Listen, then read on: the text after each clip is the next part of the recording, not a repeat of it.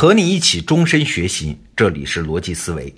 最近呢，我读了欧成孝先生的一篇文章，点出了一个很多人忽略的真相。我们都知道拿破仑那句名言啊，不想当元帅的士兵，他不是好士兵。但问题是，我们谁见过当元帅的士兵呢？欧成孝先生举了个例子，中国的南京军区啊，有一个科目叫挖人科。是专门训练水下特种作战的战士啊！这种战士本事很大，要在水底潜伏很长的时间，求渡较长的距离，执行特别复杂的作战任务。好了，假设啊，假设你是一个热心上进的青年，一心想出人头地，进了这个蛙人课，别人训练八小时，你训练十个小时啊，最终你成了蛙人之霸啊，成了整支队伍中最精锐、最出色的战士。那请问你的前途会怎么样呢？答案是你会成为蛙人小队长、中队长、大队长啊，对应的职位就是排长、连长和营长。可是啊，当你做到蛙人大队长的时候，你的职业生涯基本上也就到头了。为啥？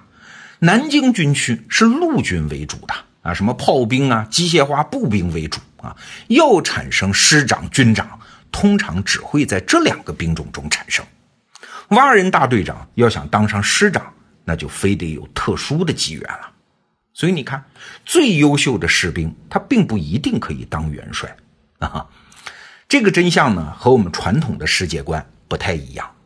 我们传统的世界观其实和游戏很像，以为人生就是一个打怪升级的路线啊。比如你最开始的时候，经验值五十点。升到一万点的时候，给你个科长干干啊；升到十万点的时候，给你个处长干干；到一百万点的时候，弄个局长干干啊。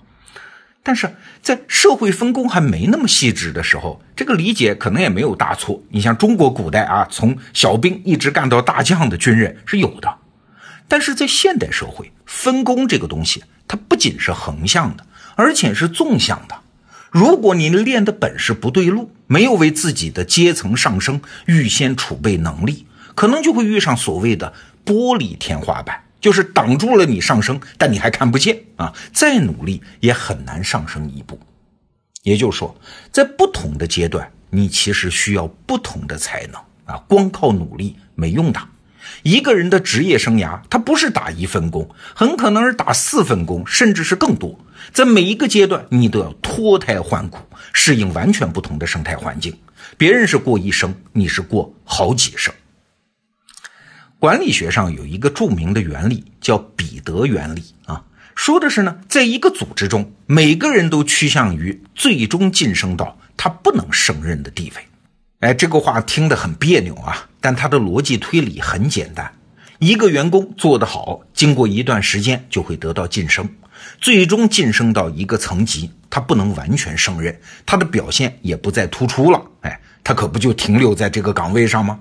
所以，一个大组织，如果我们静态的看，每一个领导岗位上的人都是不能胜任的人，那这是一个很有趣的推导。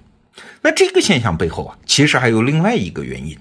虽然管理的道是相通的，但是在每一个具体的管理岗位上，要采取的术差别很大。管理者在晋升到一个新的管理岗位上的时候，他要采取和原来不同的方法，比如如何分配时间等等。但是啊，人都是有惰性的，或者说是有惯性的。管理者能被晋升，是因为他在之前的岗位上做得好，采用的方法正确。但是晋升之后呢，让他马上就去换一套做法，改变此前的习惯，嘿嘿，真的是好难呐。李笑来老师在他的专栏啊《通向财富自由之路》里面推荐过一本书，叫《领导梯队》，作者呢叫拉姆查兰啊，这是杰克韦尔奇最推崇的管理咨询大师，甚至有说啊是排名世界第一的管理咨询大师。那这本书啊，特点是把领导力这个词儿从抽象的概念变得很具体。作者啊，是把从员工到一个公司的首席执行官的领导力分为六个层级啊，每个层级都需要相应的工作理念、领导技能和时间管理能力。那这个框架呢，就被称之为叫领导梯队模型。我们这儿呢，当然不能细展开说，我们就把它简化成三级跳啊。一个人在层级上升的时候，三次能力转换。那第一级是啥呢？是从管理自我到管理他人。你想，在做最底层员工的时候，只要我们自己执行力强，会想方设法完成任务就可以了。说白了，只要你是领导的一件趁手的工具，这话虽然不好听啊，它就已经是很突出的表现了。但是如果一旦开始带团队，你开始当领导，那需要的能力就完全不一样啊！这是一个从自己完成工作到通过他人完成工作的转变。据我观察啊，很多职场里很能干的人都被挡在了这个台阶下面，再难有所突破。为啥？因为他当了团队领导，仍然是凡事逞能，动不动就是“哎，你不行，闪开，看我的”，他没法做到发自内心的成就他人嘛。这个转变包含了很多方面，比如说你的时间分配要改变，必须开始减少花在个人工作上的时间，要把时间花在帮助和鼓励下属上面，要花在设计岗位和分配任务上面，要花在放手让下级完成任务，然后定期考核上面。哎，另外还要建立社会关系啊，包括纵向的跟上下级的关系，横向的和其他部门建立关系等等。好，就算你成功的做出了这个转变啊，你是一个合格的领导了，那下一级难关又在等着你。这一关是从一个管理者转变为一个组织者。你想，管理者的任务他还是局限在工作本身，但是组织者就必须要有战略思维了。换句话说，眼前的事儿没那么重要，你得把眼光放开，注意到更大范围的事儿。所谓眼光放开，就是指两个维度的放开。第一是时间维度，你现在做的工作也许很顺利，也许很艰难，但是更重要的是未来趋势啊。远处还有没有潜在的没发现的对手嘞？顺利发展会不会正在积累危机呢？艰难前进。前方会不会柳暗花明呢？哎，有了这些判断，再反过来做当下的决策，才是一个组织者的任务。那第二个维度是空间上眼光要放开啊！组织内的资源它是看得见的，但是组织外的资源那可就是汪洋大海了。和谁协作，拉谁入伙，在体外储备什么样的资源，预留什么样的可能，树什么样的敌人，交什么样的朋友，释放什么样的信息。等等等等。啊，那等你有了这样的战略思维之后，第三级台阶又来了啊，这又拦住了很多人。这一回啊，是让你从一个组织者变成一个决策者。